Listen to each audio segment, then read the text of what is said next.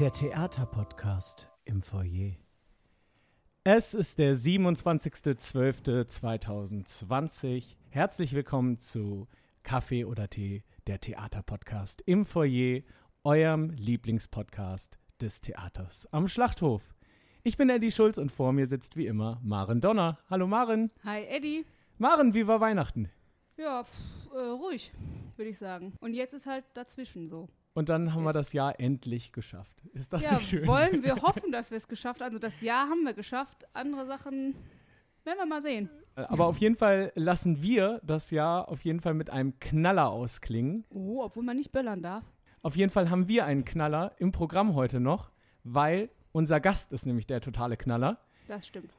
Ich sag mal, wer da ist. Bei uns heute Autor, Regisseur, Kabarettist und Gründungsmitglied des Theaters am Schlachthof. Es ist Martin Meyer-Bode. Hallo Martin. Ja, einen wunderschönen guten Morgen. Hi Martin. Hallo. Schön, dass du da bist. Damit du dich am wohlsten fühlst, also so am wohlsten wie du kannst, sozusagen. Wichtigste Frage zuerst. Kaffee oder Tee? Ich bin Kaffeetante, ganz klar. Ich bin so sozialisiert. Ich Okay, bin, Eddie. Ja gut, dann äh, gehe ich mal an die Kaffeemaschine. Das kann ich eigentlich am besten. Und ähm, in der Zeit Das TAS äh, Freundebuch. Martin, das TAS Freundebuch. Los geht's. Voller Name. Martin Gunther Paul Meyer-Bode. Geboren in. Düsseldorf. Wohnhaft in. Düsseldorf. Berufswunsch als Kind. Ähm, Archäologe oder Schauspieler? Meine Traumrolle in Film, TV und Theater.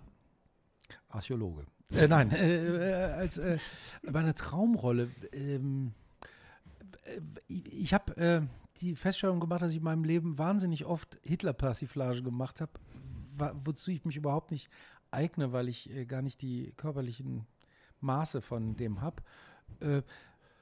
Deswegen, das würde ich nicht so gern machen, sondern was anderes. Okay, also alles außer das. Lieblingskünstler. Künstler ist ja jetzt ein sehr breit Ja. aufgefächerter, mein Lieblingskünstler. Also es gibt ja ganz tolle Künstler. Es gibt Dave Brubeck als äh, großen, Miles Davis als äh, Musiker, äh, Frank Zappa als Musiker, die mich stark geprägt haben, musikalisch. Ansonsten gibt es aber natürlich äh, auch äh, Peter Ustinov als äh, Schauspieler beispielsweise, ist ein Riese gewesen, aber jetzt nicht der einzige, es gibt ja so viele. Also ich würde einfach sagen, ähm, äh, da gibt es zu viele, um sie jetzt so einzugrenzen. Hast du einen Lieblingssong? Ja, äh, äh, und zwar von Moop Mama heißt die Band Liebe. Okay. Meine beste Eigenschaft. Ich kann ausgleichend wirken. Damit macht man mir eine Freude. Kaffee? Der Eddie Das sollte war, sich. ein, das war einfach. Mm, Das mache ich, wenn ich nicht gerade arbeite. mich mit meinen zahlreichen Kindern beschäftigen. Das schätzen meine Kollegen an mir. Dass ich so ausgleichend wirke. Lieblingswortspiel mit Tass. Ich glaube, das ist häufiger schon erwähnt worden, aber hoch die Tassen. Okay. Und mein schönster Tass-Moment. Oh, da gab es auch so wahnsinnig viele. Es gab so wahnsinnig viele schöne Tassmomente. Aber ich glaube, als wir jetzt das Jubiläum gefeiert haben und man da nochmal saß und gesehen hat, was, äh, was in der ganzen Zeit äh, alles passiert ist und dass man das sozusagen mit initiiert hat und dass hier etwas ist, was man anfassen kann, was man mit gegründet hat und auch immer, immer über die Jahre mit begleitet hat. Allein dieser Augenblick war riesig, das sich nochmal klar zu machen.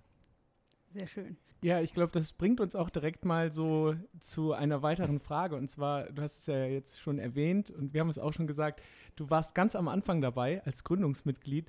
Ähm, nimm uns doch mal mit, f- 25 Jahre von hier, wie das TAS entstanden ist. Ja, das war ja tatsächlich so. Wir hatten vorher schon den Eigenartverein gegründet, mit dem schon in Neuss einiges gemacht. Wenige Meter hier vom äh, Theater am Schlachthof, wie es hier steht, äh, hatten wir äh, eine Ausstellungshalle mal gestellt bekommen von der Stadt. Und das hatten wir mit, mit vier Künstlern, Künstlerkollegen, äh, da haben wir ein, heute würde man nicht mehr von Konzept reden können, aber ein Konzept zusammengeschrieben. Und erstaunlicherweise gingen da damals die Türen auf und der damalige Stadtdirektor, Herr Grosse Brockhoff, hat uns die Türen aufgemacht. Und genau der ähm, war da, als wir inständig mehrfach gefragt haben, gibt es nicht irgendwo Probemöglichkeiten, wo man sich auch mal lassen kann, wo man länger bleiben kann, die nicht im Kulturkeller vom, vom, äh, vom Kulturamt äh, sind, äh, für die Neusser Szene. Und äh, da hat äh, Herr Große Brockhoff damals äh, auch reagiert, hat gesagt, schreibt mal ein Konzept. Wir haben ein Konzept geschrieben und dann standen wir plötzlich in diesen Räumlichkeiten hier, die damals noch ein, das war noch irgendwie, hier wurden Teppiche irgendwie verkauft. Ähm, und man kann sich überhaupt noch nicht vorstellen, dass das mal ein Theater wird. Und dann gab es ja die allererste Produktion äh, im Theater am Schlachthof, die wir in einem der letzten Podcasts fälschlicherweise äh, mit äh, dir als Regisseur bezeichnet haben. Wir wollten auch mal ein paar Fake News Ja. Genau.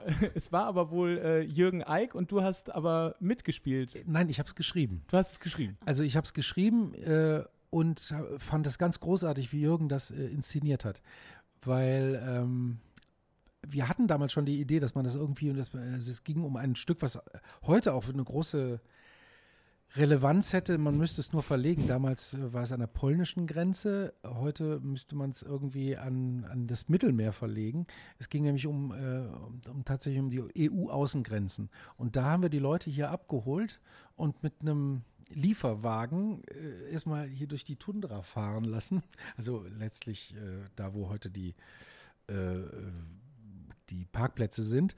Äh, und dann kam man erst da an, wo das Stück stattfand. Das war gar nicht hier in den Räumlichkeiten, sondern äh, da, wo jetzt äh, im Moment nebenan das Ballett ist. Und äh, das war eine tolle Produktion. Spannend. Und du bist quasi ja, also du hast jetzt erzählt, dass du dabei warst, wie das TAS gegründet wurde. Und äh, wir haben auch schon jetzt gehört, dass du Stücke schreibst. Wir haben gehört, dass du Regisseur bist. Ähm, Eddie hat ja die Vermutung, dass du selber auch gespielt, weil du das ja auch schließlich tust. Ja. Ja. Ähm, gibst du uns einen kleinen Einblick da rein, wie du zu deinem vielfältigen Job und Berufsbild gekommen bist? Ja, also das ähm, war so, dass ich irgendwie in der Schule, glaube ich, immer schon, also Klassenclown ist vielleicht der falsche Begriff, aber ich habe irgendwie immer, immer schon gerne irgendwie gespielt, was vorgeführt. Und meine Eltern haben mich äh, irgendwie, als ich zehn war, mal zu einer Schauspielerin geschleppt, die so Kinderkurse gegeben hat. Das war Mili Köngeter. Und bei der war ich zehn Jahre lang habe ich mit der sehr eng zusammengearbeitet und, und, und äh, Sachen gemacht äh, und so sozusagen eine quasi Schauspielausbildung, eine Privatausbildung äh, genossen. Und äh, irgendwann in der Schule gab es eben auch keine Theaterkurse oder so. Irgendwann kam ich mal auf die Idee mit Freunden zusammen. Ich hatte von meinen Eltern so alte Kurt Schwitters, das ist so ein Dadaist, äh, Texthefte, wirklich noch aus der Zeit von 1919. Und die fand ich so toll. Und dann habe ich irgendwie denen gesagt, sollen wir das nicht mal aufführen? Und dann sind wir ins, äh, damals ins Haus der Jugend hier in Neuss und haben gesagt, können wir das hier aufführen? Und dann haben die gesagt, ja, führt das mal auf. Und dann haben wir das aufgeführt, hatten wahnsinns Klamotten an, Dinge gesagt, die keiner verstanden hat. Und, und wir hatten aber viel Publikum und die haben auch alle gelacht.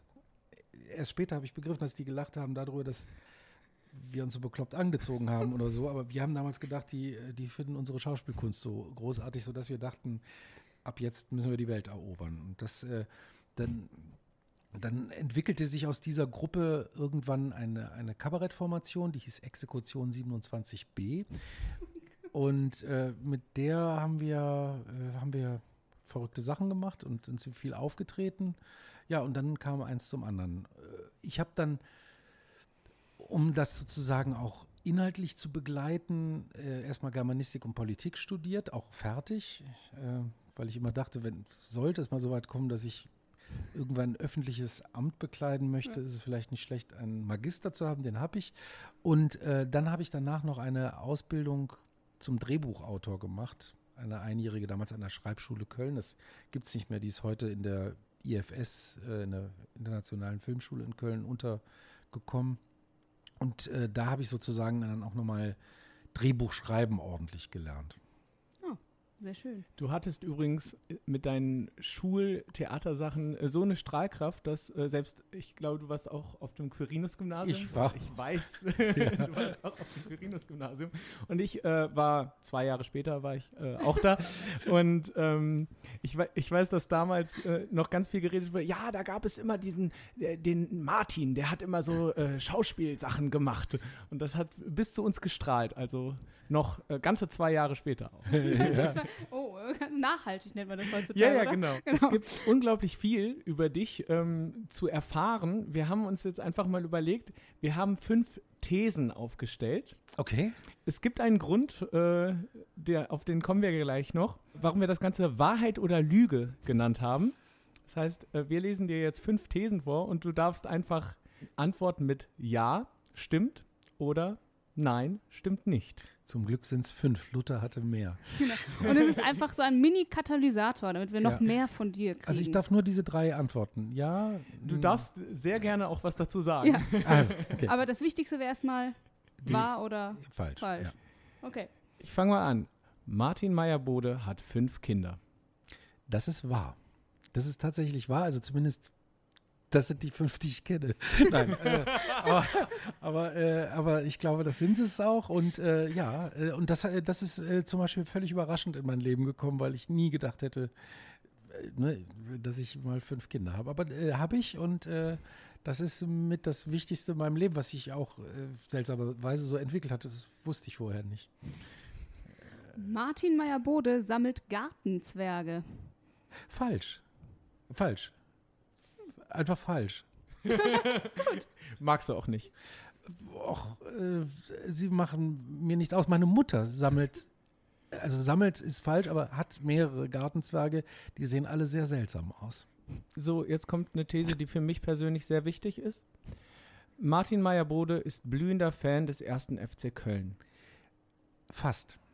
Fast. Das ist, äh, das ist, wir haben uns da um 35 Kilometer vertan. Nein, also äh, das ist, äh, das ist äh, fast, äh, fast eher abschneidend, diese Frage stellen, so äh, zu, äh, hier zu stellen. Nein, ich tatsächlich ähm, bin ich das nicht. Aber sagen wir mein Herz, also ich, würde nie von Fans sprechen, weil Fans sind Leute, die wirklich das auch so ganz regelmäßig und tief betreiben können. Das kann ich überhaupt nicht, schon wegen meines Jobs und äh, der Zeit, die damit verbunden ist. Äh, aber ich bin äh, auf jeden Fall glühender Anhänger von Fortuna Düsseldorf und freue mich jedes Mal, wenn die gewinnen oder nicht ganz so schlimm verlieren. Ja, ich kenne das. Ähm, du hast ja auch an der Stelle, muss man sagen, äh, ein Mönchengladbach-Musical geschrieben. Und äh, Maren und ich hatten das Glück, dass wir genau die Aufführung gesehen haben, In wo der du, du einspringen musstest. also auch das äh, ganz kurz aus deiner Sicht, wie ist das, wenn man so einspringen muss aus dem Nichts? Ähm, mit Textbuch in der Hand. Ja, es ist ein bisschen schlimm. Also einerseits, man, man schämt sich schon vorher, weil man natürlich äh, nicht das erfüllen kann, was, äh, was man eigentlich erfüllen müsste, wenn man da so aktiv ist. Andererseits, und das ist das Schöne, wenn man das, ich, man muss immer sehr offen damit umgehen, man muss das Publikum auch vorher da, davon informieren, dass das so ist und dass man praktisch alles schuld ist, was falsch gehen kann, weil man ist der Mensch, der das ja nicht gelernt hat, sondern jetzt hier an dem Abend äh, einspringt. Aber dann unter der Verabredung ist es eigentlich ganz schön, weil einem dann meistens doch ein bisschen die Sympathien zufliegen, weil, weil man sieht, was für eine Not der da oben ist. Und, äh, und dann mache ich es eigentlich ganz gern. Also, äh, weil es eben diese Verabredung ist. Alle wissen, er kann es nicht auf den Punkt können.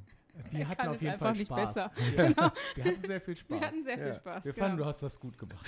Danke, danke. Nächste These. Martin Meyer-Bode hat neben Captain Blaubeer auch für die Sesamstraße geschrieben. Ja, das stimmt. Ich war zwei Jahre lang Head-Autor für die Sesamstraße. Das heißt, ich war dafür zuständig, ähm, dass die Geschichten, die die da haben, in der deutschen Ausgabe äh, so einen runden Bogen bekommen. Und ich hätte das eigentlich auch noch ganz gerne weitergemacht, aber leider ist dann zu dem Zeitpunkt, ähm, wurde ähm, die Sesamstraße dem, äh, der Ki dem Ki Kika zugeordnet und der NDR kam sozusagen aus der Finanzierung raus und dann hatte die ganze Veranstaltung weniger Geld und dann wurden die Externen alle weiter externisiert, als ihnen das äh, äh, gefallen hat. Aber das war auch völlig in Ordnung. Letztlich waren die zwei Jahre eine wunderbare Zeit.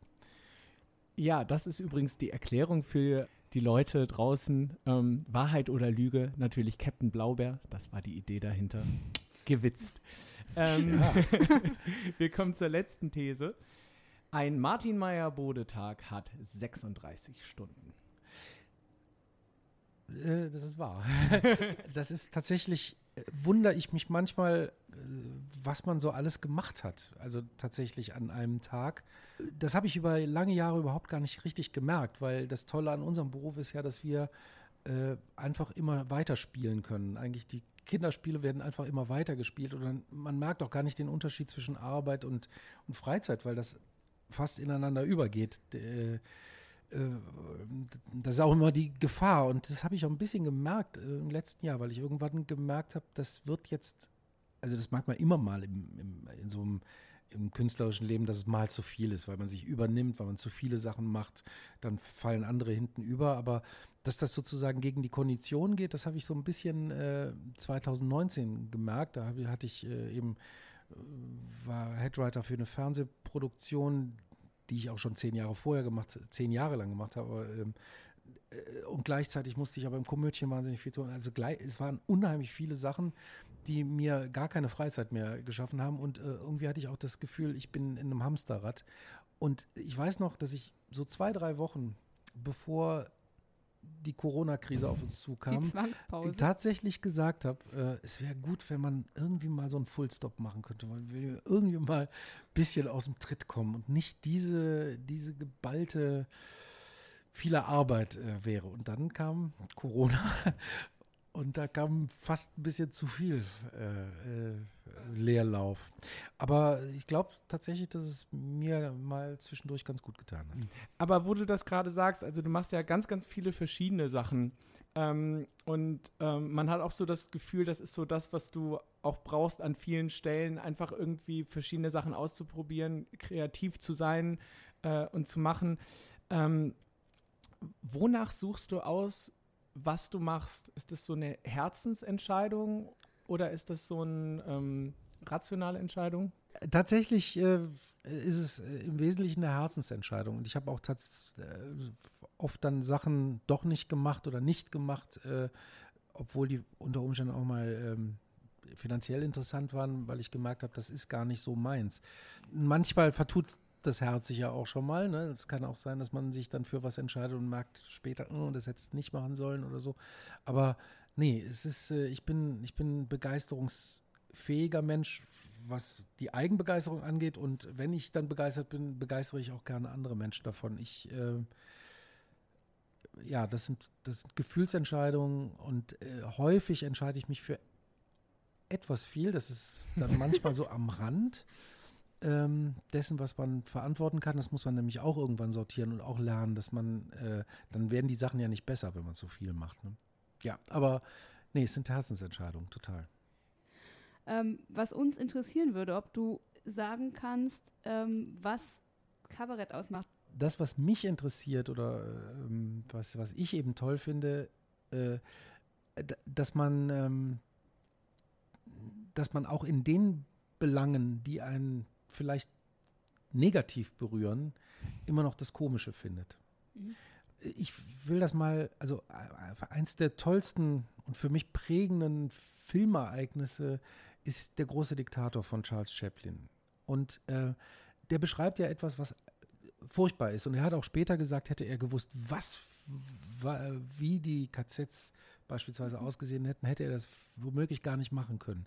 Aber da bin ich froh, dass er das nicht wusste, weil diese Persiflage von einem, von einem faschistischen System deckt wahnsinnig viel auf. Man hat furchtbar viel zu lachen, man sieht das Alberne in dem Wahnsinn, den die betrieben haben und schiebt eben gar nicht die Gefahr nach vorne, sondern zeigt vor allem das Lächerliche.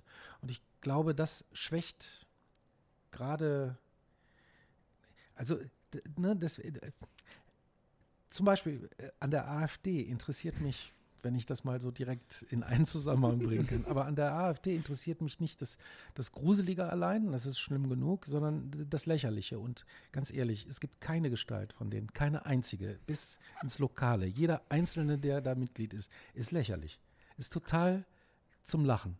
Das ist wirklich, wer, wer glaubt, durch autoritäre Schritte, äh, eine Gesellschaft äh, zu entwickeln, der ist einfach, der, ist- der ist zum Lachen. Und äh, das zu zeigen, da bin ich immer gerne bei beteiligt. So, da Das sind war wir. eine Steilvorlage, Hör mal, Eddie, oder? Also, als Du hast uns hättest du gerade eine gewusst. Steilvorlage gegeben für das, was wir nämlich vorhaben mit dir jetzt. Ich Wir haben soll- nämlich festgestellt, dass es ja auch äh, sozusagen unfreiwillige Kabarettisten gibt manchmal, ja. Ähm, und das bringt uns nämlich zu unserer nächsten Kategorie. Ziehzeit oder Mahlzeit. Maren, Ja. ich habe nach den letzten Folgen statistische Erhebungen ähm, in Auftrag gegeben. Nach zwei Folgen. Ganz genau. Und die zeigen ganz klar, dass an der Stelle, wo dieser Jingle kommt, Ja. schalten die Leute ab. Und ihr zu Hause dürft auch gerne uns äh, Leserbriefe, Lesermails schreiben, um Maren einfach mal zu erklären, dass wir diesen Jingle ändern müssen. Also ich äh, hätte gern gewusst, welches Institut diese statistischen Erhebungen durchgeführt hat. Aber ähm, das können wir auch nach, nachher einfach klären, würde ich, sagen. Ich, Ähm, schick dir eine Mail. lass uns lieber beim Inhalt bleiben, okay? Okay. Okay. Also, Martin, wir haben ein Spiel für dich. Oh, Und zwar hast du gleich zwei Minuten Zeit, Zitate zu vervollständigen, weiterzuspinnen. Also wenn dir das Original bekannt ist und Okay. du es ähm, äh, wiedergeben möchtest, ja. dann darfst du es gerne tun. Du darfst es aber auch einfach im Sinne deines Berufes Oh. äh, weiterspinnen. Und es sind Zitate nämlich von unfreiwilligen Kabarettisten, wie wir eben schon gesagt haben, von äh, Politikern. Ja, Ja. das ist schön. Sollen wir loslegen? Hast du, Andy? Ich stoppe und es geht los. Herr Stoiber sagte, wenn Sie vom Hauptbahnhof in München. Ah, Das ist ja ein super Zitat. Und es geht ganz toll weiter, weil er so viel rumstottert. Aber das jetzt wiederzugeben, wäre vielleicht nicht so interessant. Ich würde ja an der Stelle sagen, wenn Sie vom Hauptbahnhof in München nach Düsseldorf fahren, haben Sie alles richtig gemacht. Herr Merz sagte, wir müssen ein bisschen aufpassen, dass wir uns nicht alle dran gewöhnen. Auch ein tolles Zitat, aber man könnte es schön ergänzen, wenn man sagt, dass wir uns nicht alle dran gewöhnen, dass wirklich jede Dumpfbacke, die behauptet, sie hätte alle Lösungen parat, dann auch noch echt zum Kanzler gewählt wird. Noch vor nicht allzu langer Zeit äh, sagte ein NRW-Politiker namens Laschet, es wird wohl das härteste Weihnachten. Er sagte seit 1945, und ehrlich gesagt ist das schon Satire. Aber äh, äh, wir haben ja das Weihnachten jetzt erlebt, wie es war, und es hat uns natürlich alles abgefordert. Wir waren natürlich äh, ziemlich down, deswegen äh, würde ich da einfach nur einen Haken hintermachen. Es war das härteste Weihnachten seit 1945. Härter wird es nie wieder kommen. Okay. Herr Höcke sagte, ich sage, wir müssen unsere Männlichkeit.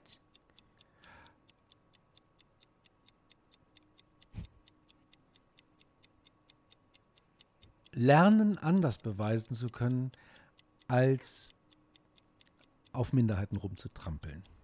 Ist nicht besonders satirisch, aber wahr. Danke dir. Als letztes unsere Abschlussfrage. Ah, Du weißt, wir äh, sind immer dabei, hier Sachen zu produzieren, die die Leute aus dem Tass mit nach Hause nehmen können und haben diese berühmte, jetzt seit drei Folgen berühmte Tasse. Was wäre auf deiner Tasse, wenn du sie gestalten dürftest? das wäre auf jeden. Fall, wenn es eine Tasstasse ist, wäre es eine bunte Tasse. Ich finde, dass das Theater am Schlachthof das äh, bunteste Haus äh, ist, das ich persönlich kenne. Also auch so äh, ähm, in, auch, auch bundesweit, finde ich, ist das, ähm, ist das ein wahnsinnig gelungenes Beispiel dafür, wie man ganz verschiedene Ebenen von kreativem Tun, nämlich Laienarbeit, halbprofessionelle Arbeit, professionelle Arbeit zusammenbringt und, äh, und das ohne, ohne Wertung. Also ich würde allen Farben die gleiche Fläche geben, ich würde alle Farben auftauchen lassen und, ähm, und zeigen, äh, das Theater am Schlachthof ist bunt wie das Leben. Sehr schön.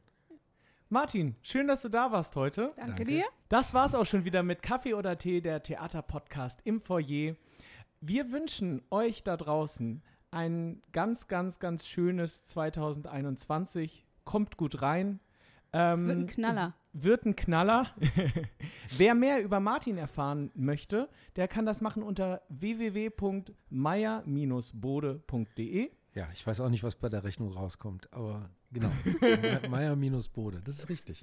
Genau, und wer weitere Informationen rund ums TAS haben möchte, kann das wie immer tun unter www.tas-neues.de und natürlich auf Facebook und Instagram unter TAS Neues. Äh, von uns, ja, alles Gute und bis zum nächsten Mal. Bis im neuen Jahr. Bis zum neuen Jahr.